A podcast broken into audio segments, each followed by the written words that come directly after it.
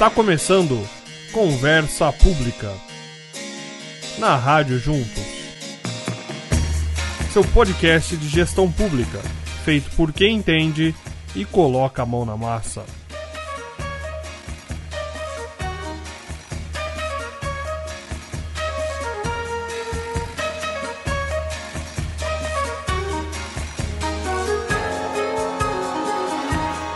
Bem-vindos e bem-vindas ao Conversa Pública.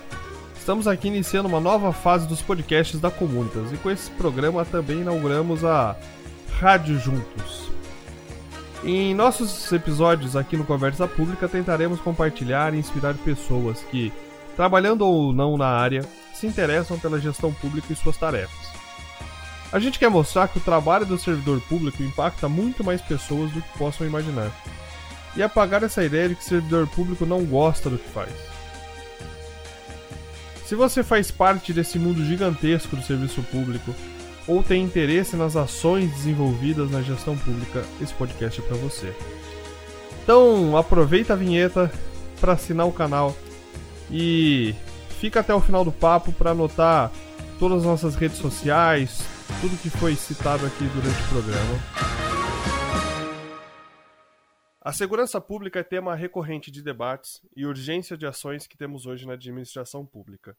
Em 2017, entre tantos indicadores, atingimos o marco de cerca de 63 mil mortes violentas e apenas 20% destes com um desfecho que penaliza os culpados. Debatemos diversos mecanismos para driblar a questão da insegurança pública nos municípios brasileiros, e hoje queremos focar em uma ação específica que é o uso da tecnologia como possível catalisador de mudanças. Esse vai ser o assunto do programa de hoje, e para isso temos aqui algumas pessoas que atuam na implementação dessas políticas relacionadas à segurança e irão discutir um pouco a relação entre inovação, tecnologia e as seguranças nas cidades. Então, a gente tem aqui conosco Melina Riso, ligada a diversas organizações e associações que tratam de segurança pública no Brasil e no exterior. Melina atua em questões referentes à segurança pública há mais de 15 anos. Nesse período já esteve envolvida com pesquisas em diversos temas de segurança, além de formular, implementar e avaliar políticas públicas de segurança com polícias, e municípios. Além da Melina, também temos aqui com a gente Samuel Ungarato. Bom, Samuel ele é servidor da Prefeitura Municipal de Pelotas e atua diretamente no Programa de Gestão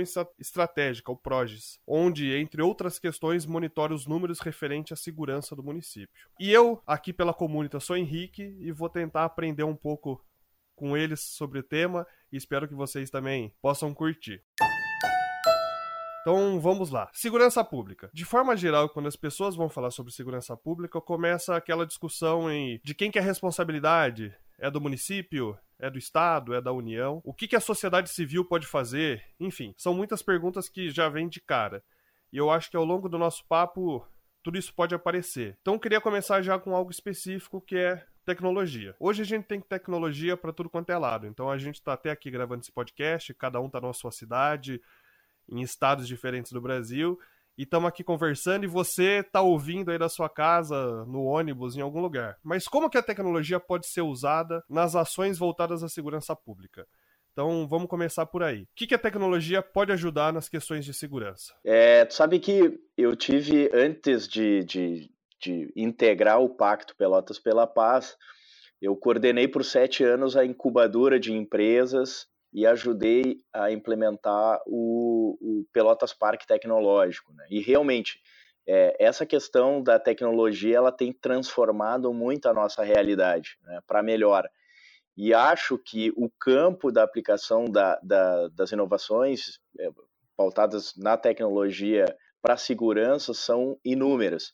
Aqui no Pacto nós temos cinco eixos né, principais, é, prevenção, né, eh, policiamento e justiça, e um destes eixos ele é o eixo específico de uh, tecnologia.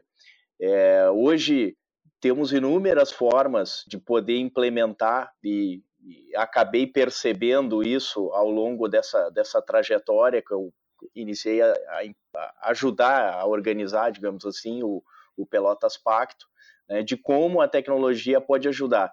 E o mais legal disso que, que eu tenho percebido é que a tecnologia ela eh, não só ajuda a diminuir os índices de violência, como também permite a diferentes atores se, se eh, contribuir para isso. Né? Então, por exemplo, eh, um dos projetos que nós estamos analisando aqui é do vídeo monitoramento colaborativo, né? por exemplo, onde você permite que eh, sejam criadas redes colaborativas onde diferentes vizinhos de um mesmo bairro podem compartilhar as câmeras da sua casa com entre si mas também com a Secretaria de Segurança Pública. E isso acaba fazendo com que a sociedade tenha uma relação muito mais direta e próxima, né, e também permite, permite com que o poder público possa dar uma resposta mais rápida a qualquer eventual problema que possa acontecer nestas comunidades. Então, eu acho muito interessante uh, o uso da tecnologia para isso. Acho que eu vou aqui também abordar outros aspectos. A tecnologia ela é revolucionária. Ela permite hoje uh, a gente coletar dados, processar e analisar de forma que a gente não podia antes. É só para a gente imaginar esse novo mundo. Todo mundo hoje tem um smartphone e o smartphone, ele é praticamente um computador, onde você acessa tudo, né? Quem diria que hoje não só a gente fala, mas a gente conecta a internet, a gente acessa os nossos arquivos, a gente grava a informação, a gente tira foto, a gente tem tudo isso, a tecnologia, na nossa mão. E as possibilidades tecnológicas com essa inovação e essa revolução que tem acontecido, ela também tem chegado ao poder público e tem chegado à segurança pública. Então, por exemplo, a gente desenvolveu aqui no programa Juntos uma plataforma lá em Paraty, que era um observatório de prevenção, onde, a partir do cruzamento de dados de vulnerabilidade que a gente capta das diferentes instâncias do que as secretarias já coletam.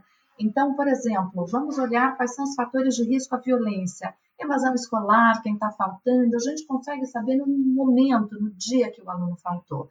Ou mesmo é, quando a pessoa entra no sistema de saúde, a gente também sabe isso porque em algum momento essa informação vai para um sistema, as pessoas digitam isso. Ao cruzar essas informações, ela dá um potencial de análise e uma nova capacidade de intervenção do município. Então, é, elementos que antes a gente só conseguia coletar a partir de pesquisadores que iam na casa das pessoas, a gente tinha que aguardar o censo, etc. Hoje a gente consegue fazer isso de uma forma muito mais próxima. É, mas eu quero chamar também a atenção para uma questão ligada à tecnologia é, que é a privacidade. Então, se ao mesmo tempo ela nos possibilita é, uma nova estrutura de acompanhamento, de formulação de política, de alcance em tempo real, de compartilhamento, como Samuel nos disse, das câmeras, etc. Por outro, é, a tecnologia tem acabado, ela tem limitado o nosso sistema de privacidade, porque a gente tem sido monitorado em todas as instâncias da nossa vida. E poucas são as pessoas que se dão conta disso e quais são os riscos. Então, aqui, talvez o tempo todo a gente tenha que tratar nas possibilidades e os pontos positivos, mas também os riscos e como é que, principalmente, o poder público, ele precisa se organizar para garantir a privacidade dessas informações e que a gente nunca ultrapasse o limite, porque é saber exatamente o que está acontecendo com as pessoas. Hoje o celular permite, inclusive, identificar por onde você caminhou, etc. Essas são informações muito sensíveis. Então, tem já nova legislação protegendo o dado das pessoas, é, e o tempo todo a gente tem que trabalhar com essas duas frentes. Então, se por um lado é, novas possibilidades estão abertas, desenvolvimento de aplicativos, acesso, quando a pessoa tem novos sistemas de automatização em escolas, por exemplo, você passa na catraca, a câmera já reconhece imediatamente que você foi ou não foi, se você não foi, ela já manda é, uma mensagem para o pai dizer, perguntando por que, que o aluno faltou naquele dia. Então, se por um lado a gente permite esse, no, esse novo mundo, essa nova forma de fazer política pública, por outro, a gente tem que tomar muito cuidado é, quais são os limites de como, principalmente, o Estado é, avança sobre a privacidade das pessoas. De forma geral, o que vocês me contaram nisso tudo Hoje em dia a gente tem muita quantidade de dados sendo gerado. A gente tem câmeras de segurança, a gente tem as câmeras dos celulares, as, os históricos de navegação do celular, por onde a gente passou, por onde a gente não passou. Isso agora que você falou das catracas, seja em ônibus, seja nas escolas, seja em vários né, locais de trabalho, por onde a gente passa está sendo filmado. O que Samuel falou da, né, da compartilhamento de câmeras privadas, né, das casas e tudo mais. Então, de forma geral, assim, tem muito dado sendo criado, né? Tem muita informação sendo distribuída. Existe uma sistemática de para acompanhar tudo isso? Como que esses dados vão ser geridos? Então, uma questão aí importante que a menina falou sobre a relação entre privacidade e também uma relação entre acesso à informação e a necessidade de gestão para segurança. Onde que entra aí uma boa gestão? Onde que entra a governança de informação desses dados? Na verdade, é ela que vai deixar esse sistema de pé, né?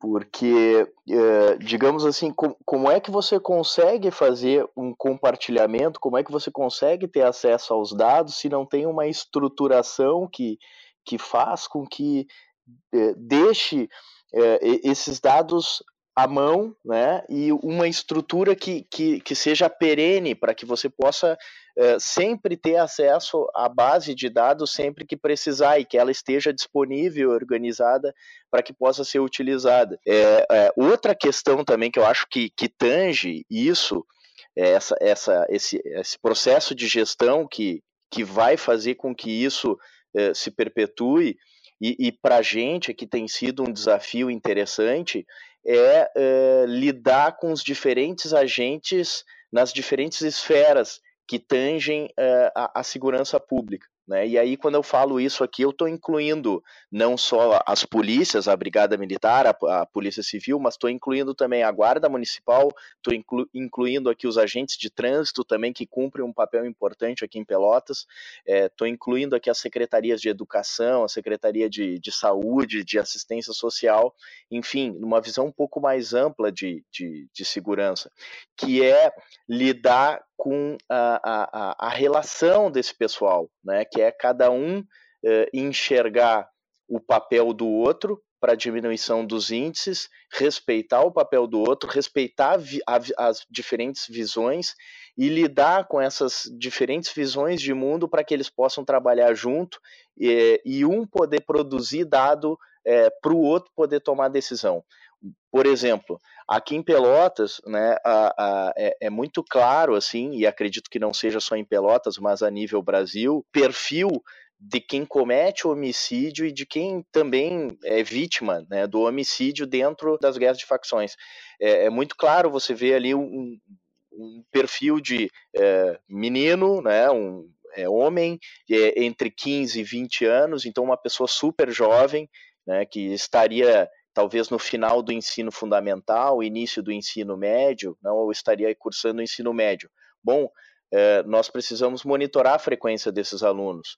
Então, eu preciso que a, a Secretaria de Educação, né, junto com, com os, os diretores das, das, das, escolas, possam ceder esses dados e possam produzir esses dados para que a gente tenha inteligência na parte de, das polícias para poder entender onde o crime está recrutando esses jovens, é, onde os jovens estão começando a faltar a, a, as aulas, né? É, o, o, o que está acontecendo dentro das escolas para que a gente possa é, é não só dar um direcionamento é, para as políticas, mas, pra, mas também para definir novas políticas.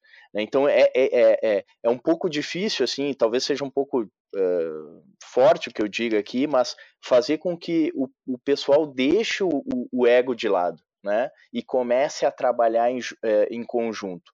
Até dentro das próprias polícias. Né, é muito comum você encontrar em municípios a polícia civil que não conversa com a, com a brigada militar, a guarda municipal que não conversa com os agentes de trânsito, porque são secretarias diferentes né? A, a, a, Polícia Civil que não interage com a Guarda Municipal.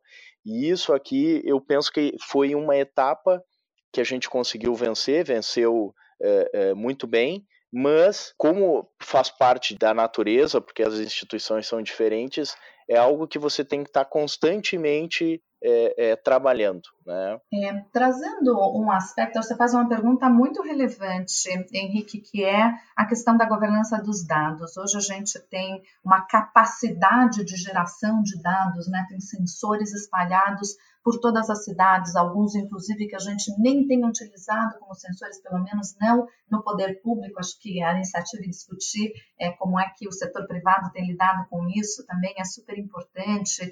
É, mas então é importante é, identificarmos que hoje tem um volume de dados muito relevante. É, sendo produzido e sendo capturado em diversas instâncias, e que as cidades e o poder público eles precisarão se organizar para entender uh, como fazer a gestão desses dados, seja do ponto de vista de segurança, novamente trazendo esse elemento da privacidade, como é garantir, porque é, da mesma maneira que esses dados agora eles podem ser disponíveis, os riscos em relação a esses dados são de outra natureza, que a gente não estava acostumado. Então, com cyberataques, etc. Então, precisa se organizar do ponto de vista da infraestrutura, uma uma parte, uma infraestrutura do ponto de vista das cidades muito importante para lidar com isso. O segundo elemento é justamente trazer esse ponto do que o Samuel dizia. Como a gente consegue hoje capturar informações de diferentes setores, é, é, função dessa governança de dados, e aí precisa ter uma estrutura nos municípios, isso é novo, mas eu acho que todo mundo tem que sair na frente e se preparar para isso, é entender que dado precisa ser compartilhado com que setor. Porque cada instituição, e a gente sabe, tem muita disputa entre os diferentes setores, as pessoas não compartilham dados, e quanto mais dados a gente tem sobre uma determinada situação, melhor a gente consegue entender exatamente o que está acontecendo e pensar uma solução é, direcionada, focalizada e desenhada para aquela situação. Assim, ela vai ser muito mais aderente e trará muito mais resultados. Por exemplo, não basta saber que um aluno faltou à aula. É importante eu saber qual é, é o motivo pelo qual ele faltou à aula. Pode ser porque ele estava doente. Nesse caso, era importante a gente é, entender se precisa acionar o serviço de saúde ou não, que é um tratamento diferente, por exemplo, se é, é uma ausência na escola por negligência dos pais. O tratamento disso é completamente diferente. Então, é, unificando essas informações todas, ele dá uma possibilidade de uma atuação muito mais aderente, muito mais personalizada para aquele caso. E aí, essa gestão da informação, entendendo que informação é importante para cada setor e que tipo, quais são os níveis de acesso que a gente precisa ter é, dessa informação é uma nova área e que, em geral, os municípios não estão acostumados. Essa é uma revolução que tem acontecido, inclusive do ponto de vista do poder público. Tem novas áreas sendo criadas e, certamente, essa governança dos dados, a segurança deles, quem tem acesso ao quê, o que, que eu compartilho com cada um dos setores, ela é fundamental. E, como resultado, a gente terá uma atuação é, do poder público muito mais efetiva. E aí não só no campo da segurança, em todos esses campos. Porque se antes a gente dependia é, da vontade de um servidor ligar para o outro e lembrar que ele tem que fazer isso para todo mundo, hoje a tecnologia ela encurta esse caminho. Eu consigo, a partir dos mecanismos de programação, mandar um alerta. Então, aconteceu algum elemento, por exemplo, é, na saúde, é, que vem aqui uma informação de uma gravidez na adolescência, etc., eu posso imediatamente mandar essa informação para a assistência social, que deveria ter um acompanhamento mais focalizado para aquela situação específica. Então, é, compartilhando essas informações, a gente consegue gerar o tão desejado, a tão desejada atuação integral é, tão necessária para o poder público. Eu achei muito interessante isso que a Melina falou, e até me lembrei aqui de um dos projetos que nós temos, e, e que é um exemplo bem interessante em cima disso que a Melina uh, falou, assim, que é o Cada Jovem Conta.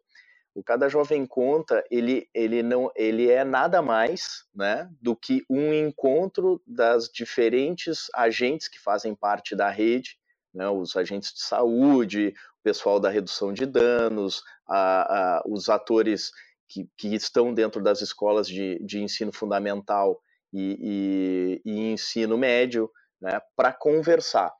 É, dentro deste projeto, as escolas escolhem até 10 alunos que, de alguma forma, elas percebem como alunos que uh, andam com uma turminha que, que, que, é uma turminha do barulho, digamos assim, né, que é aquela turminha né, mais encrenqueira, são alunos que, de alguma forma, já têm algum histórico de violência dentro da escola, não alunos que, que estão cometendo crime, mas alunos que, se continuarem na trajetória que estão, né, provavelmente ou pode ser que é, é, é, é, acabem indo por esse caminho. Então, alunos que estão em situação de vulnerabilidade. Então, é, o que a gente faz é nada mais do que uma reunião quinzenal para falar destes 10 alunos destas escolas que fazem, que integram um grupo de, de determinada região. E, e, é muito interessante ali porque aparecem coisas é, mais ou menos assim, ó é, é, a coordenadora pedagógica de uma determinada escola traz lá o caso do, por exemplo, Samuel, né, que é indisciplinado dentro da escola, está faltando muito, né, é, é, tem um índice de infrequência alto, está é, desrespeitando o professor, e aí por exemplo, o pessoal da UBS não conhece o Samuel, mas ele conhece o, a tia que que, que é a tia que adota o Samuel. Né? É, a UBS conhece a família do Samuel. E aí ali ela começa a passar para o pessoal da escola como é que está a realidade da família do Samuel. O pessoal da redução de danos conhece o tio é, do Samuel, né? um primo do Samuel que já tem problema com, com algum tipo de droga. Então isso é interessante porque Nesta roda de conversa, você consegue enxergar o aluno na sua realidade, entender o porquê que ele está faltando a aula, ou porque ele está entrando no, no, no né, em abandono, é, é, e assim definir uma linha de ação customizada para aquele aluno e que surte um maior efeito. Dentro deste projeto, que é um projeto é, de certa forma simples, mas que, que demonstra aí uma realidade interessante das, das, da, do poder público, e aqui eu englobo prefeitura, englobo Estado, englobo todas as instituições, né, ele, ele nos mostra o quanto é carente essa inter-relação entre, entre, entre os diferentes atores. Né? E isso só pode ser feito se utilizando o, o que a gente está conversando aqui, que é uh, tecnologia e também gestão. Por quê? Porque não tem um outro caminho diferente de se fazer isso, se não for por gestão e se não for por tecnologia. Uh, por um motivo muito simples. As, as, prefeituras, pelo menos a nossa realidade aqui do, do estado do Rio Grande do Sul, que é um estado que tem um problema gigantesco em termos de, de, de déficit, né? Uh, uh, e também a realidade dos municípios, nós não temos dinheiro e não temos recursos né, para uh, se permitir fazer uma ação que não seja muito bem planejada, que não seja muito bem pensada e, e com o uso da tecnologia para que se possa reduzir o custo dessa ação. E aí eu quero só trazer um complementando justamente nessa ação do que o Samuel está dizendo. Como é que acontece hoje em Pelotas? Depende dessa reunião entre todos os atores e você consegue trabalhar com 10 casos. É, nada substituirá o olho no olho quando é que a gente conversa, etc. Mas se a tecnologia conseguir compartilhar essa informação, a gente ganha escala. E aí a gente não trabalha mais só os 10, a gente trabalha todo mundo e consegue mensurar o grau de vulnerabilidade, o grau de risco de cada um desses indivíduos, para que cada setor, na hora que vai fazer o seu atendimento, ele consegue customizar esse atendimento. Então, a tecnologia, ela de fato permitirá um potencial de atendimento é, que hoje, infelizmente, a gente não consegue dar escala. Então, é a tecnologia ajudando o poder público a fazer e a desempenhar melhor o seu trabalho.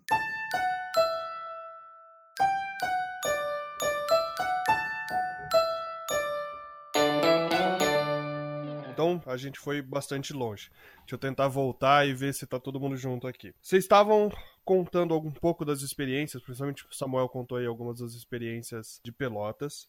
E daí uma das coisas que você tinha dito, Melina, que era importante os municípios terem uma infraestrutura para poder lidar com esses dados. Lá no início, na introdução, Samuel, eu falei que você está na Proges, que era o eu esqueci o nome. O Proges, ele, ele é um sistema é, construído pela própria Prefeitura de Pelotas, onde ele permite essa conexão de diferentes secretarias né, e esse acompanhamento da implementação das ações é, que foram planejadas. Eu estou imaginando aquela cena de filme que você está sentado numa cadeira e tem um monte de tela na sua frente, com um monte de gráficos e telas de câmera de segurança e tudo mais. É, é isso que é a tecnologia ou como é que funciona isso aí, por exemplo, no dia a dia? Bom, também é, né? Mas eu vejo como algo além disso, né? Não só gráficos, enfim. É, nós temos dentro do Proje, por exemplo, um sistema de sinaleiro, né? Que me mostra quando uma ação está atrasada, quando ela ela, ela foi de fato implementada e quando ela é, uh, está prestes a, a ficar ali uma, uma espécie de alerta, né, um sinal amarelo, digamos assim, prestes a entrar no, no, no, prazo de validade por não ter sido implementada. Então, o sistema PROGES ele tem isso, né? mas uh, uh, a tecnologia, e eu, e eu gostaria de citar um exemplo de, um, de uma feira de tecnologia que eu fui, e, e também tem algumas coisas bem simples né? que, que, que podem ajudar no dia a dia. Né? Por exemplo, um processo que você que você cria né? Eu fui nessa feira de tecnologia e eu, e eu, e eu vi e, eu fiquei surpreso porque lá eu vi que uh, não é só uh, esse filme que você enxergou com uma tela, com monitores, com isso, com aquilo, mas também coisas simples que podem ser implementadas, como por exemplo lá um sistema de sinaleiro, é, trazendo um exemplo aqui de um, de um restaurante, né? que tinha um sistema de sinaleiro em cima das mesas que mostrava quando o cliente queria sobremesa, quando o cliente não queria sobremesa, quando o cliente queria determinado prato, se eu não me engano era um restaurante de, de espeto corrido. Eu penso que isso também faz parte desse contexto para ajudar na parte de gestão. E uma coisa que a, que a Melina falou, que eu achei bem interessante, né, que é o olho no olho. Pelo menos para nós, aqui em Pelotas e que estamos começando essa caminhada do Pacto Pelotas pela Paz, e, e ela é recente, ela vai fechar dois anos agora em agosto, é, esse olho no olho ele, ele, ele tem feito a diferença. Então, apesar de a gente ter um sistema que interconecta as pontas, que é o PROGES, né? Uh, uh, também temos outros uh, tabelas com metas e indicadores, utilizando o Excel, né?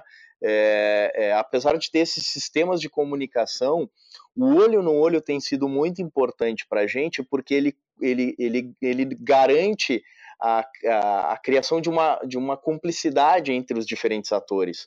Né? Uma coisa é eu falar com o Samuel é, e mandar um relatório para ele mensal, onde ele vai estar tá por dentro de tudo que está acontecendo dentro do projeto na minha secretaria. A outra coisa é eu poder é, é, me reunir com o Samuel, conversar com o Samuel e, e, e, e, a partir de conversas entender a importância do, do meu projeto no todo, né? E, isso cria uma cumplicidade muito maior é, da pessoa que está executando aquele projeto ou aquela ação lá na ponta, porque ela enxergando essa importância, ela é, tem uma probabilidade maior para que ela implemente realmente a ação e não faça apenas por fazer, né? mas faça com, com, com um interesse de gerar realmente resultado para o projeto. Eu acho, Henrique, é, nesse ponto aqui que o Samuel está trazendo é super importante porque o tema do nosso, da nossa conversa aqui é tecnologia, mas eu acho fundamental deixar claro que a tecnologia ela não é o fim.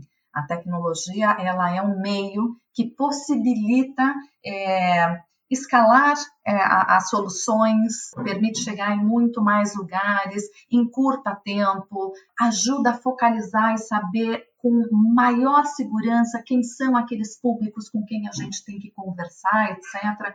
Então, a gente não está observando a tecnologia como fim, mas sim a tecnologia como meio a serviço de uma melhor qualidade dos serviços públicos. Então, acho que esse é um ponto muito importante aqui, que o tempo todo as nossas conversas ela tem essa característica.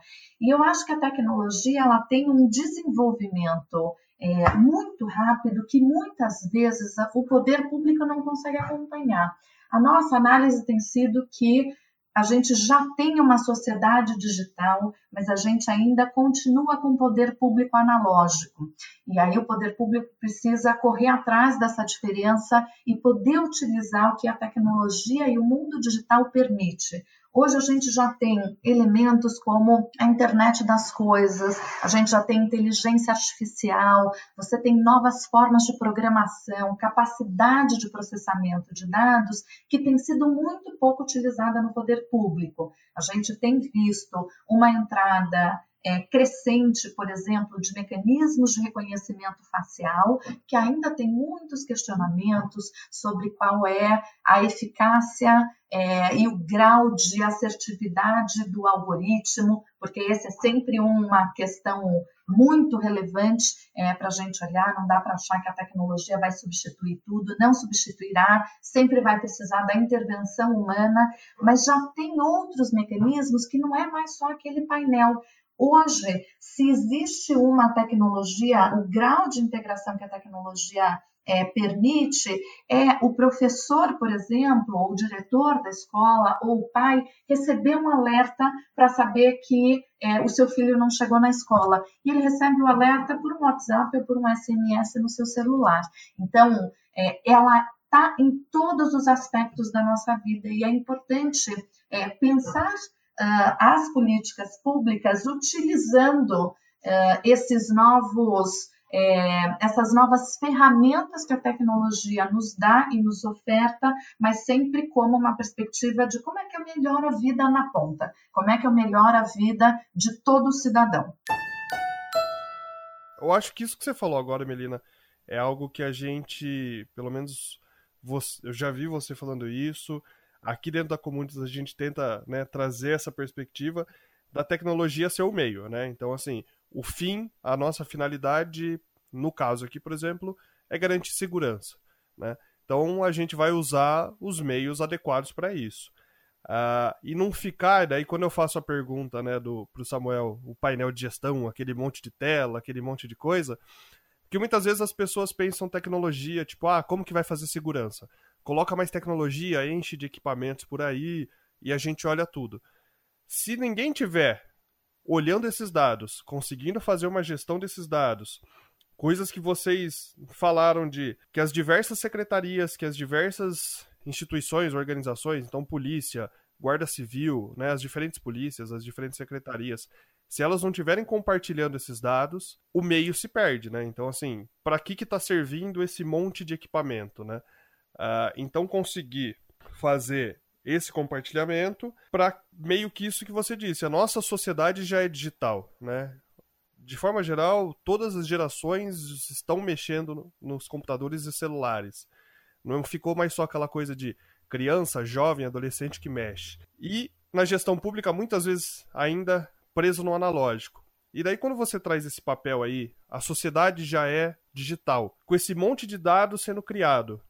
Como que conseguir fazer o salto de temos os dados, estamos conseguindo gerir, estamos conseguindo fazer o compartilhamento entre eles, então algumas experiências legais bem-sucedidas. E agora o próximo passo. Como conseguir transformar esse monte de dado em políticas públicas? Como conseguir fazer que as políticas sejam baseadas nessas evidências? De forma geral, a gente sempre tem muito velhas opiniões, muitos achismos, muitos ah, eu acho que é assim, a gente olha por aí, é tudo desse jeito, e vai, né, a pessoa diz, ah, mas olha ao seu redor, é assim. E quando você vê as evidências, ah, às vezes a, né, a nossa realidade engana, a, as aparências enganam. Então, como conseguir transformar essas evidências em políticas a serem implementadas? Eu acho que é muito legal o que tu falou agora, e, e, e eu acho que quem faz esse link né, eh, até do uso da própria tecnologia, ao meu ver, ele, ele é a gestão. Né? Ela, ela começa com é, definindo exatamente onde você quer chegar, o que você quer alcançar, né, de forma bem, bem objetiva. É, é, tendo isso em mente, né, você começa a analisar e ter uma clareza maior de que frente você pode atuar. Né, e também, a partir dessa atuação, enxergar qual é o tipo de tecnologia que pode utilizar para ajudar a alcançar aquele objetivo. Vou citar aqui um exemplo uh, uh, bem prático aqui, e novamente dentro do projeto Cada Jovem Conta. Aqui no Pacto, a gente está hoje com 31 projetos rodando, e, e, esse projeto ele aconteceu uma coisa que, que, que, é bem parecido com isso que tu acabou de falar. É, é, então começamos a fazer aquele sistema de, de reuniões, né, acompanhando uh, uh, um número relativamente pequeno de alunos em duas regiões diferentes de Pelotas, dava um somatório de quatro escolas e 40 alunos sendo acompanhados, e nós tínhamos uma espécie de formulário para cada aluno. Né? É, é, e ali nesse formulário, com, uma, com, com um acompanhamento de todas as ações deliberadas e as ações executadas para cada um destes alunos. Uh, chegou num, num, momento em que a gente precisava ampliar esse projeto e não só ter mais duas regiões, mas englobar mais oito regiões, totalizando dez regiões, né, aqui em Pelotas, e, e tendo um salto de 40 alunos para algo mais ou menos em torno de 280 alunos. E aí entra aquilo que a Melina falou, né? Ganhar um pouco mais de escala.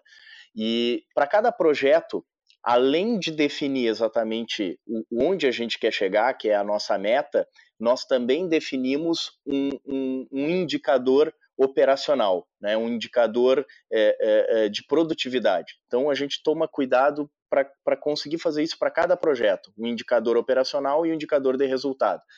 Vou citar aqui um exemplo bem rápido. Né? Imagina que você quer emagrecer. Né? O indicador é, de resultado seria o quanto de peso você quer perder até o mês que vem. E o indicador de esforço, né, o operacional, é o quantos quilômetros por dia você vai correr. Né? Então, se você não está alcançando o seu resultado lá no final do mês, é porque você tem que ajustar o seu indicador é, de esforço. Talvez correr um pouco mais, é, é, mais quilômetros diários do que você está correndo e assim por diante. Então, a gente tenta trabalhar com essa sistemática para cada projeto. E o Cada Jovem Conta, no seu indicador de esforço, é, que é o número de ações deliberadas versus o número de ações é, executadas, ele, ele vinha é, muito bem com dois territórios. A gente chegava em torno de 90%, 95% de execução das ações. Quando nós saltamos de dois territórios para oito, ou seja, de 40 alunos acompanhados para quase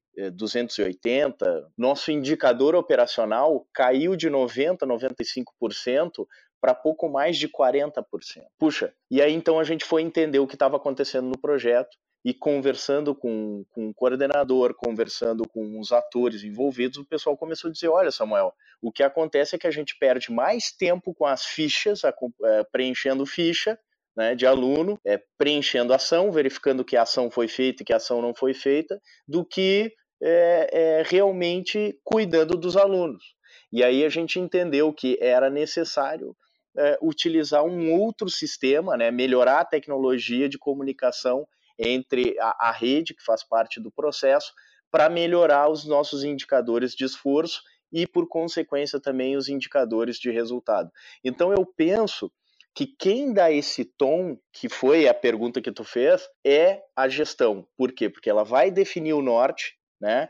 E uh, no caminhar em direção a esse norte, é importante você definir aqueles indicadores que são críticos para serem monitorados e você pegando corretamente qual é o indicador que é importante para atingir o objetivo, você vai ter uma medida um pouco mais clara né, do que está acontecendo e de onde você deve direcionar é, é, os seus recursos, a, a sua atenção para poder executar as ações. Trazendo aqui um elemento para nossa conversa e para a nossa reflexão, é de novo, quando a gente diz que a tecnologia e mesmo os dados, ele é um meio, ele não é um fim. Então, sempre precisaremos de uma equipe capacitada, de uma capacidade instalada dentro do poder público para fazer análise dessas informações e transformar isso em política pública. Isso a tecnologia não fará.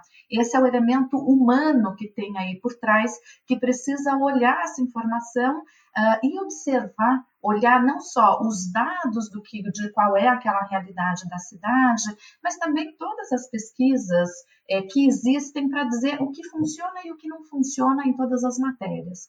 A gente tem visto, eu trabalho com segurança pública há muito tempo, que infelizmente segurança pública no Brasil ainda é muito pouco pautada nas evidências. Ainda tem muito achismo, ainda tem muita ideologia, ainda tem muito preconceito em relação é, às ações que funcionam. A gente tem utilizado pouca inteligência, pouca informação. Acho que tem mudado esse panorama, tem mudado o perfil né? Mas já existem estudos, tanto no mundo é, como no Brasil, sobre o que, funciona, o que, que não funciona. A gente sabe que quanto mais focalizado para a prevenção da violência, é fundamental essa informação.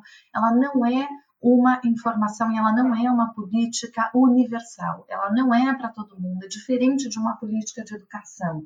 É, a política de prevenção para funcionar, ela precisa ser focalizada nos territórios mais vulneráveis e nos grupos com comportamento mais vulnerável. Acho que outro ponto que vale aqui ressaltar é que em nenhum momento a gente trabalha na prevenção da violência com uma lógica direta de causa e efeito. A gente trabalha com uma perspectiva da epidemiologia na saúde, que são os fatores de risco. O que significa isso?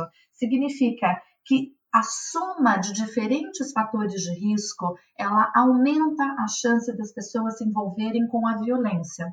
É, isso não é uma questão determinística. Vamos usar aqui a saúde, porque exatamente a saúde é mais fácil, a gente está mais acostumado. É, quando eu olho é, os fatores de risco para uma situação de um infarto, por exemplo, eu tenho se a pessoa é, se ela, se ela é fumante, se ela não faz exercício físico, tem uma relação de genética, a soma desses fatores ele aumenta a chance e é assim que a gente trabalha com prevenção da violência. Então, identificar os grupos, identificar os comportamentos e fazer uma atuação focalizada, ela é muito importante. Então, a mudança do papel, a mudança da perspectiva dos gestores em entender que também tem ciência, que também tem pesquisa, que também tem o que funciona e o que não funciona na prevenção da violência e na segurança pública, são elementos essenciais. E para isso a gente vai buscar é, pesquisas que foram feitas, testes, experiências que estão sendo testadas e trago um outro elemento aqui, já juntando na fala do Samuel. O monitoramento das ações e a avaliação de política pública, ela é absolutamente fundamental para a gestão pública, porque se não está dando resultado, eu preciso fazer adaptação e eu posso abandonar é, uma política que não está trazendo resultado porque estamos num momento de crise fiscal e o poder público precisa ser muito mais assertivo. A gente não tem mais tempo nem recursos para desperdiçar, seja porque as pessoas estão morrendo, você, a gente abriu esse programa falando na quantidade de pessoas que morrem assassinadas todos os anos, é, como uh, a gente não tem mais recursos para fazer o investimento. Então, trabalhar nessa conformidade, utilizar esse conjunto de informação, então não só a coleta, mas como isso traduz é, para a política pública, isso é muito importante. E aqui quero chamar a atenção para alguns pontos, por exemplo, que no Brasil ainda são tratados como questões ideológicas muito mais do que elementos de segurança pública. Vou dar um caso é, talvez polêmico aqui, que é, por exemplo, a circulação de armas de fogo. Quando a gente olha as pesquisas é, com consistência, é, com robustez é, teórica e metodológica no mundo inteiro, ele vai dizer que o aumento é, de circulação de armas ele tem um impacto é, na violência principalmente na questão dos homicídios. E no Brasil, mais ainda, porque no Brasil 70% das mortes acontecem com arma de fogo. Portanto, discutir regulação e discutir controle de armas, ela é sim um fator de risco fundamental para a política de segurança pública. E esse tema muitas vezes ele é tratado como uma questão ideológica. Então a gente precisa olhar é, para os elementos e fatores de risco na perspectiva da ciência e o que as evidências estão nos mostrando para, de fato, a gente melhorar a qualidade de vida das pessoas e a segurança de toda a população. O exemplo é polêmico, mas eu acho que ele ilustra bem essas questões todas envolvidas, né? Então, você disse, pesquisas que têm, né, elas têm uma coerência interna, né, elas têm uma metodologia bem definida, no mundo inteiro conseguem mostrar essa relação né, entre o aumento de armas de fogo e o aumento do número de mortes, de violência. Só que na hora de tratar isso na política, é muito mais pelos interesses das pessoas, né? Você falou questões ideológicas, às vezes questões de mercado, ou às vezes posicionamento político de grupos diferentes. Então, como conseguir levar essa discussão? Se ambos usaram o exemplo da saúde, e eu acho que a gente, quando vai falar disso, a gente usa o exemplo da saúde, porque minimamente eu acho que a saúde é a que mais conseguiu criar políticas próprias baseadas em evidência, né? Então, assim, a gente tem o DataSUS, que ele tem um banco de dados imenso sobre saúde. Quando vai pensar numa política de prevenção de doenças, doenças contagiosas, doenças sexualmente transmissíveis, se busca informação a partir dessas evidências. De tudo que a gente conversou aqui, em nenhum momento a gente está falando de segurança como mais policiamento, mais, enfim, uma coisa ostensiva. O tempo inteiro a gente está conseguindo tratar de segurança como como construir uma sociedade segura, né? E não uma sociedade que vai ter um, só um poder de reação, né? Existe o SUSP, que é o Sistema Único de Segurança Pública.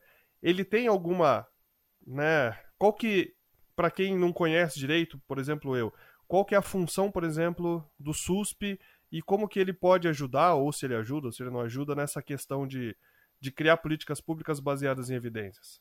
Super importante esse ponto que você traz, Henrique, que é como é que a gente trabalha uma organização, as evidências, uh, e como é que a gente pensa a segurança pública uh, para além das polícias. É muito comum no Brasil e é, esse é o tema do livro que eu lancei o ano passado, chamado Segurança Pública para Virar o Jogo, que é exatamente mostrando que segurança ele é muito além das polícias. Segurança ele começa na prevenção e talvez por isso ela seja tão desafiadora. Porque eu trabalho em todas as políticas sociais que começam lá na primeira infância, e isso vai ter um impacto mais tarde na vida das pessoas. Tem a ver com o urbanismo e o desenho urbano, crescimento, iluminação. Ele tem a ver é, com a parte de uso do solo, ele tem a ver com as polícias e uma focalização, uma localização do efetivo policial onde mais acontecem crimes. Ele tem a ver com o sistema penitenciário e como é que a gente tem feito esse investimento em um processo de ressocialização. Ele tem a ver com a capacidade de investigação da polícia. Ele tem a ver com oportunidades que a gente oferta para as pessoas pós-sistema é, prisional. Então, ele é um, é, a segurança pública ela é ampla e ela é integral. A gente não tem uma solução, não tem o que a gente chama da solução mágica, mas ela já tem caminhos, a gente já sabe o que fazer.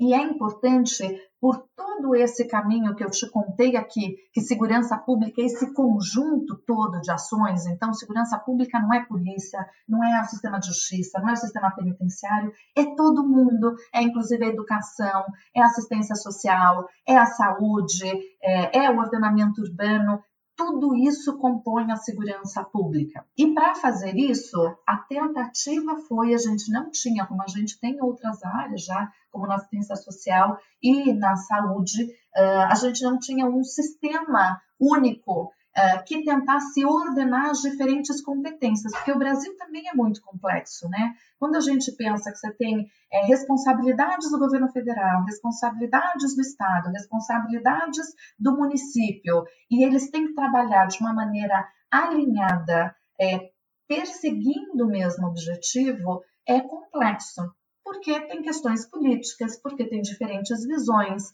porque tem momentos dissociados quando começa um prefeito é diferente de quando começa o governador. Então, a gente tem uma complexidade na própria estrutura institucional que existe no Brasil. O que o SUSP, que foi aprovado ano passado, ele procura dar é alguma organicidade para esse sistema ele determina quem são os atores responsáveis, então também as polícias, mas traz o município como um ator essencial e não só as guardas, como está lá constitucionalmente, mas pensar essa atuação do município mais integral com todas as suas secretarias para dentro dessa ordena, para dentro desse ordenamento, para dentro dessa estruturação, e também foi aprovado o Plano Nacional de Segurança Pública, que é um plano pensado para os próximos 10 anos. Nesse plano, ele tem como orientação as políticas públicas baseadas em evidência. Então, é, mais do que na hora da gente olhar o que funciona e o que não funciona. O que não funciona a gente precisa abandonar, a gente precisa olhar para o que funciona e eventualmente testar coisas novas, fazendo avaliação e perseguindo novos mecanismos de solucionar os problemas.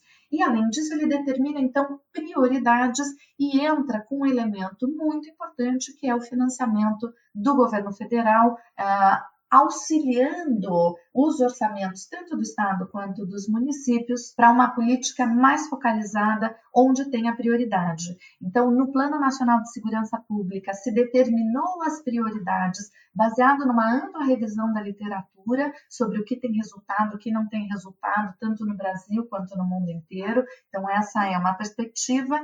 E ele também estabelece que cada ente federativo, tanto os estados quanto os municípios, tenham que fazer os seus planos à luz do plano nacional sobre como atingir aqueles resultados. Então, ele é um sistema, e o Samuel falou muito disso, né? De gestão, planejamento. Então, ele é um ordenamento deste planejamento na segurança pública, buscando dar um ordenamento para tudo isso. Paralelo, ele fortalece é, o sistema é, de dados da segurança pública, também onde é, o governo federal passa a ter uma participação e uma integração, um olhar mais integral para o Brasil sobre o que está acontecendo nessa área, que também é super importante. Se não tiver dado e esse dado ser transformado numa informação que seja útil para a elaboração da política pública, a gente continua fazendo uma série de coisas e não consegue olhar o resultado efetivo porque ele não tem nenhuma adesão à realidade. Então, acho que vem com uma estruturação importante feita é, no ano passado, no ano de 2018, mas que ele precisa ser implementado. Lei nenhuma resolve o problema se ela não for implementada. Então, agora é a hora de todos os níveis, de todos os entes federados assumirem o papel e responsabilidade é de todo mundo, inclusive da sociedade. A sociedade precisa cobrar as políticas que funcionam. A sociedade também precisa pedir melhor, porque muitas vezes ela obtém o que ela pede, é, e como às vezes ela pede é, coisas erradas que não funcionam em termos de segurança pública, a gente tem um pouco esse descolamento que a gente trabalhava, que a gente discutia antes. É, o descolamento entre o que funciona, é, o que vai encarar efetivamente o problema e o que as pessoas têm pedido e que o poder público tem realizado. Então, eu sou otimista, tenho visto uma integração em diferentes níveis. Acho que o caso de Pelotas é um caso muito bem sucedido, onde uma prefeita é, que historicamente os municípios e os prefeitos se dizem não atuantes na segurança pública, que essa não é uma responsabilidade primordial do município, isso está a cargo dos estados, porque tem a polícia, tem o sistema penitenciário. Então, é, Pelotas dá um exemplo para o Brasil de como segurança é sim uma responsabilidade também do município e mostra quais são os caminhos uh, que se pode trabalhar em conjunto, em coordenação com todas as instâncias para traduzir maior segurança para a população. É, legal esse assunto e aqui me remete três coisas, que é a questão do tempo, que é a questão do histórico de dados e a visão de segurança restrito, restrita apenas à polícia. Eu, eu acho isso muito interessante e eu lembro que quando a prefeita Paula me, me chamou para para conversar né, e fazer o convite para contribuir com o pacto, ela me fez uma pergunta, e sabe aquelas perguntas é, simples é, que te pegam de surpresa, sabe? E tu acaba ficando com uma cara de idiota, assim. Ela perguntou para mim assim, Samuel, o que que tu pensa sobre a segurança? e eu lembro que eu olhei para ela assim, é, pergunta, uma pergunta fácil num momento que não é esperado, ela se torna difícil, né? E eu não é pegadinha, ela, né? Não, eu, exatamente. Eu, eu comecei, eu comecei a demorar para responder e eu começava a pensar assim, meu Deus, o que que, que pergunta é essa? O que que eu vou dizer? O que que eu acho da segurança? A segurança tá uma droga, tá aí, estão assaltando, estão matando. O que, que eu vou dizer para a prefeita? Eu falei, ah, sei lá, segurança é uma coisa que tem que melhorar. Eu, eu, eu não lembro exatamente a resposta que eu dei, mas eu lembro que foi uma resposta muito imbecil, que eu fiquei com vergonha da minha resposta. Eu, eu lembro também, isso foi em fevereiro. Depois que eu tive essa conversa, então, e que ela me fez o convite, eu aceitei, eu comecei então a, a, a, a, mergulhar no pacto. Né? E a primeira coisa que eu fiz foi conversar com a consultoria, que foi o Instituto Cidade Segura, e eles começaram a me apresentar o pacto. E eu lembro que a primeira pessoa que eu conversei foi o Alberto e ele começou a falar assim: "Bom, Samuel, o nosso plano aqui, nós vamos trabalhar aqui com a Secretaria de Saúde, prevenindo a gravidez precoce, vamos trabalhar é, aqui no fortalecimento dos vínculos familiares, vamos trabalhar na educação, com uma cultura da paz, vamos, tra vamos trazer uma metodologia da justiça restaurativa, XYZ, tal, tal, tal. E eu comecei a me sentir um pouco mal nesse momento, porque eu comecei a pensar assim, tá, mas vem cá, não vamos. E as polícias? Não vamos. Tratar de segurança? É, é, é segurança. vem cá, é, a prefeita me convidou para trabalhar num projeto de segurança. Nós estamos falando aqui de, de outra coisa. E ele começou a me trazer essas relações e os estudos que comprovavam a, a relação de, de, de, causa e efeito, né, dos fatores de risco, prevenindo ou uh, uh, uh, alimentando os índices de, de violência, e eu comecei a achar isso muito interessante.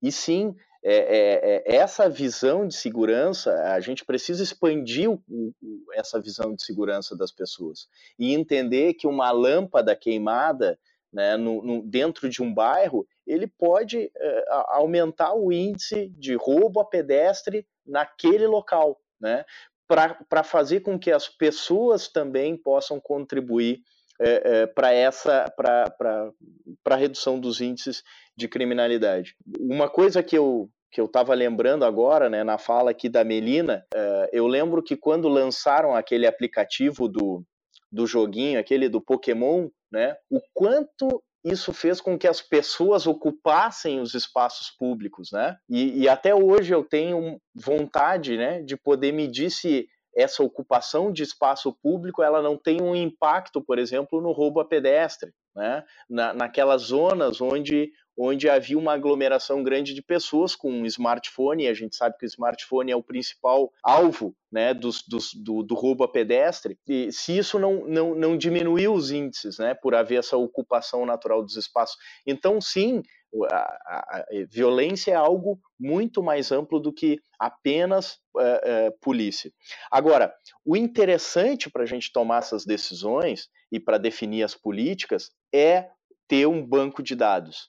E para você ter um banco de dados, mais do que produzir o dado, é o histórico que é importante. Né? E, e, e, é isso que, que é um grande desafio, e ainda mais a Melina apontou muito bem isso pelo seguinte: é, a administração pública ela, ela, tem um processo de ela tem um processo de continuidade é, muitas vezes prejudicado, né, porque nós trocamos o governo de quatro em quatro anos.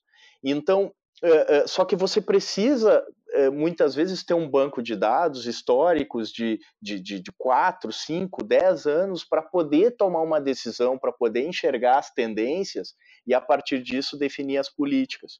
Né? Porque não adianta eu produzir a informação de roubo a pedestre nos bairros de Pelotas para o mês de abril. Não, eu preciso saber o histórico desse dado para poder enxergar uma linha de tendência e poder enxergar o que está acontecendo, se isso está evoluindo, se isso está. É, primeiro acontecia num bairro e migrou para outro. Né? Eu posso estar tá fazendo uma ação de policiamento integrado para diminuir o roubo a pedestre, por exemplo, com, uma estratégia de hotspot no centro, e daqui a pouco aquele roubo a pedestre migrar para uma outra localidade que antes não estava instalado. Então, se eu tenho um histórico de dados e uma base de dados que me mostra isso, eu consigo tomar uma decisão mais assertiva.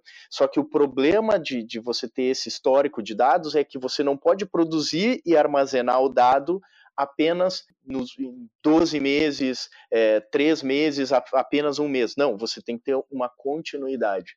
E essa continuidade ela é difícil. E ela, muitas vezes, quando você começa a produzir o dado, né, você é, é, é, tem um outro problema que é a questão da urgência. Né? Muitas vezes para o político é difícil ele apostar numa estratégia de longo prazo. Puxa, eu vou precisar aqui coletar dados de dois anos para poder ter uma ideia para saber se aquela política pública vale a pena ou não vale a pena ser implementada. Né? Então, por isso que é mais importante ainda nesse contexto que a sociedade civil ela possa se integrar nas discussões sobre violência, né, que a gente possa aumentar essa visão, expandir essa visão das pessoas sobre o que, que é violência, para que elas possam é, é, também cobrar do poder público a continuidade dessas, dessas e, ver a importância e cobrar a continuidade dessas políticas públicas.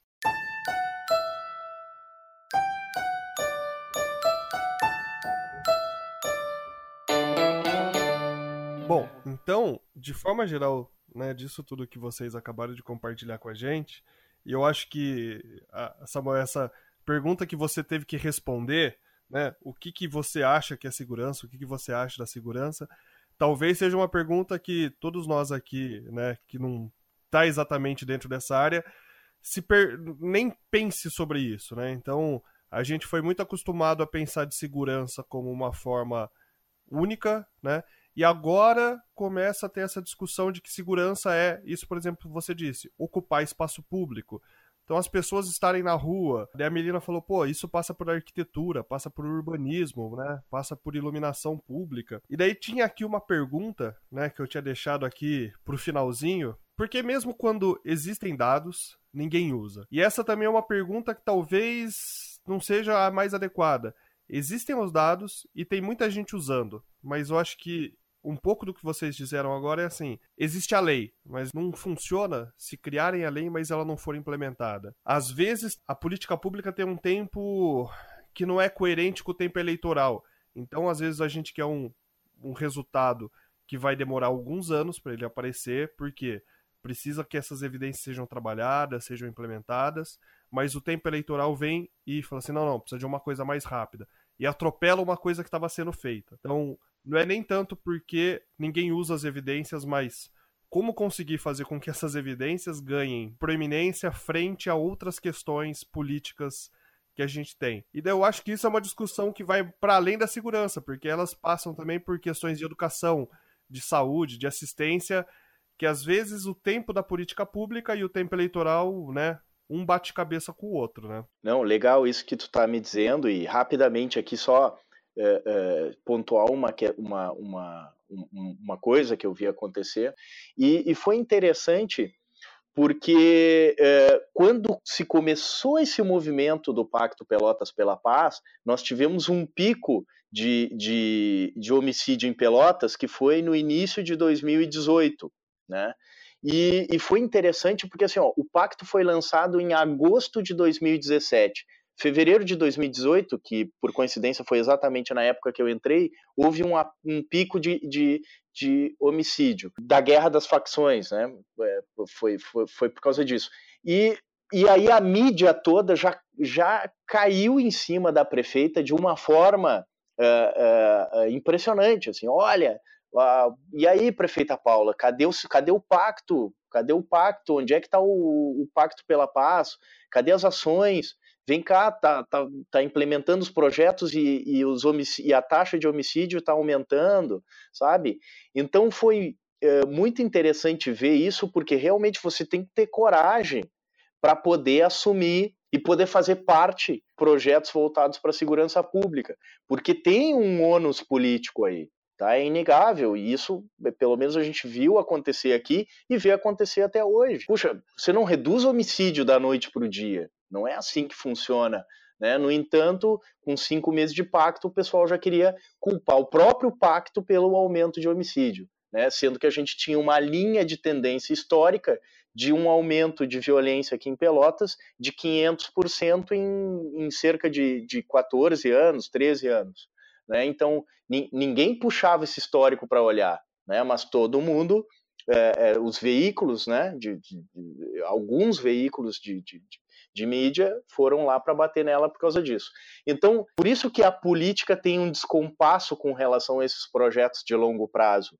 E, e por isso é que eu acho que, é, é por esse motivo, eu acho que nem todos estão dispostos a pagar o ônus por trilhar esse caminho. E eu quero trazer, acho que um elemento do que você tem dito aqui é, e tem sido o tom da nossa conversa, eu acho que esse programa já é um exemplo do que a gente pode fazer. A primeira é conscientizar as pessoas de que segurança pública ele é um problema, ele tem soluções possíveis, elas são conhecidas, existem históricos de sucesso. A gente precisa informar melhor as pessoas, e aqui é um convite para todo mundo que está ouvindo: seja um multiplicador de informação de qualidade. Ajude a disseminar esse conteúdo, porque a partir do convencimento de cada um de nós, é, pedindo o que de fato soluciona, é que a gente vai mudar a lógica e a atuação é, da classe política.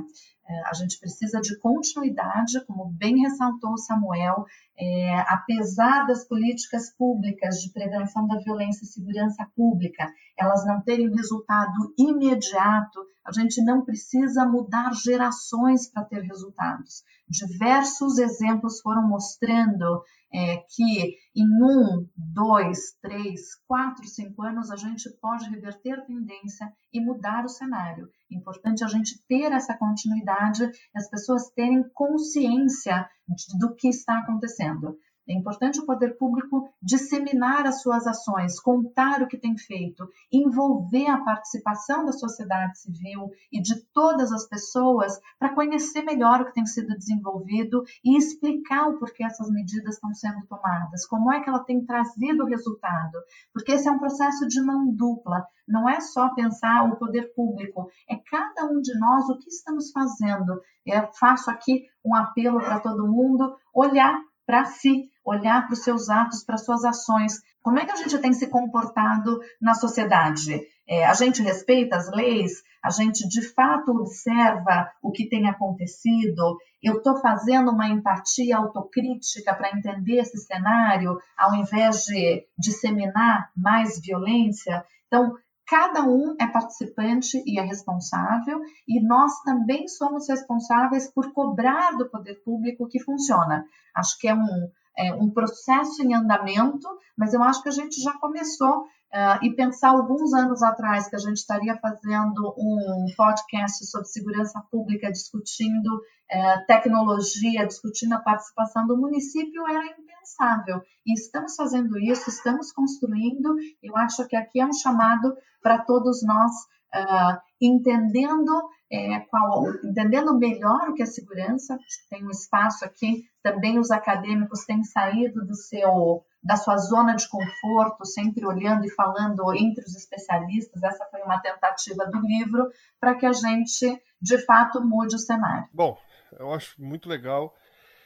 Vocês conseguem, né, enfim, isso que a menina acabou de falar, como que a gente hoje pode estar discutindo esse tema com essa perspectiva, né, que talvez pouco tempo atrás não, né, não fosse a perspectiva principal. E eu acho que também conseguem mostrar um pouco de como que isso poderia acontecer mais. Alguém que esteja na gestão e tenha a liderança de tomar a responsabilidade disso, mesmo que isso custe politicamente, né, alguma coisa. Então, assim, pensar na, né, no município, pensar no estado, pensar no país. Pensar no bem comum, pensar nas pessoas, é isso que a gente precisa, recuperar o valor republicano aqui da política. Isso, então, é exatamente isso. Então, como a gente, você falou, conseguir multiplicar isso, né? Então, para quem tiver ouvindo isso, se interessou, conheça ações que possam estar sendo realizadas na sua cidade, no seu estado, na sua região metropolitana.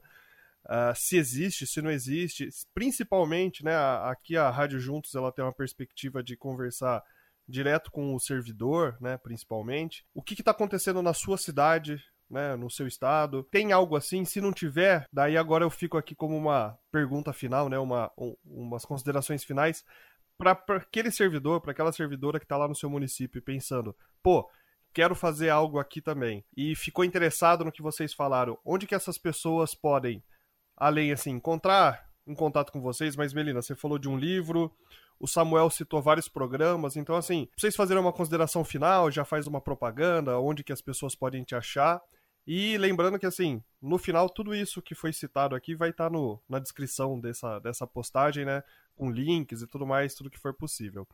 Fala aí, Melina. Eu já deixo aqui algumas referências. Então, ano passado, lancei um livro com Ilona Zabo chamado Segurança Pública para Virar o Jogo. Está em todas as livrarias do país. A gente faz essa discussão de uma maneira bem simples, com elementos muito práticos do que cada um pode fazer. O site do Instituto Igarapé também tem uma série de referências, pesquisas, estudos do que funciona em diversas partes do mundo. A gente vai buscando e coletando essas evidências para mostrar o que funciona né?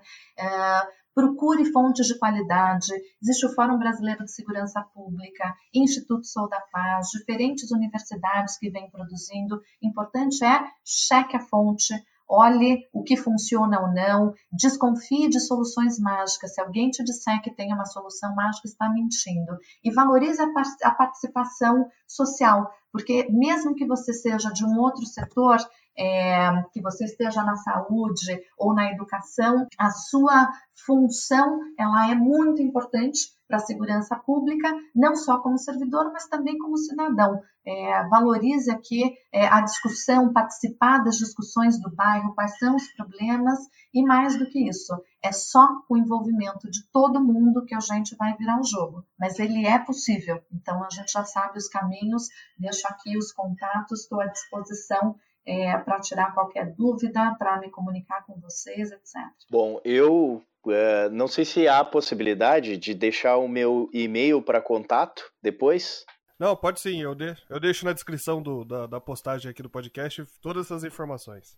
Ótimo, então eu queria agradecer esse espaço para poder, poder conversar um pouco disso. É, é, dizer que sim, é importante a participação da população que elas é que devem cobrar do seu gestor é, é, para que essas políticas que, que permeiam mais de um governo possam se manter né, e, e, e, e para que a gente possa coletar é, frutos futuros. É, a partir de algumas experiências que eu vi acontecer em outros lugares, né, é possível sim você, como a Melina falou, mudar a, a, a cara né, de, uma, de uma cidade no que tange a questão de violência em, em, em relativamente pouco tempo, dois, quatro anos. Uh, no caso de Nova York, ele foram, se eu não me engano, cinco anos para reduzir pela metade os, os indicadores de, de violência, de homicídio, CVLIs, de, de, de roubo, de roubo a carro, enfim. É, e Pelotas aqui está acontecendo a mesma coisa, né? Se a gente for aí pegar uh, o primeiro eh, quadrimestre deste ano em relação ao ano passado, tivemos uma redução de 50% dos homicídios, eh, tendência de queda em todos os, todos os indicadores de violência, né? e, e também com uma redução de número de prisões, né? o que mostra que, que sim, Uh, prevenção é uma área importante, né? não se combate violência prendendo, apenas prendendo mais gente, né? dependendo da situação, você pode estar tá aumentando os índices de violência prendendo mais, né? por causa do, do sistema carcerário que, que, que, você tem hoje, de dificuldade, de pouco investimento, de, de infraestrutura precária. É, então é importante a sociedade participar. Eu fico à disposição através aí do meu e-mail para poder contar um pouquinho do que está acontecendo aqui em Pelotas, de compartilhar. É, talvez você tenha, a partir do que está acontecendo aqui, algum insight, alguma coisa para levar para o seu município. Então, pessoal, acho que agradeço muito o tempo e a disponibilidade de vocês em ficar aqui essa hora com a gente e compartilhar isso com todo mundo. Ficou com dúvida? Entra em contato aqui com a gente da Comunitas. Uh, além desses contatos e dessas uh, informações todas que passaram, também na, no, na nossa plataforma da Rede Juntos tem várias trilhas de conhecimento que a gente fala sobre uh, o tema de segurança. Então, assim, existe material, existem possibilidades, mas precisa fazer, né? Precisa as pessoas se movimentarem e conseguir fazer. Fiquem aí com a gente, o podcast volta aí mês que vem. A gente vai continuar falando de outros temas aí da gestão pública importantes e, e quentes para nossa sociedade. Compartilhem esse, esse material, entrem em contato aí com o Samuel, com a Melina, conheçam o trabalho dessas pessoas, desses institutos, dessas organizações todas que foram citadas e a gente se encontra. Então, Melina, Samuel, muito obrigado e até uma próxima chance.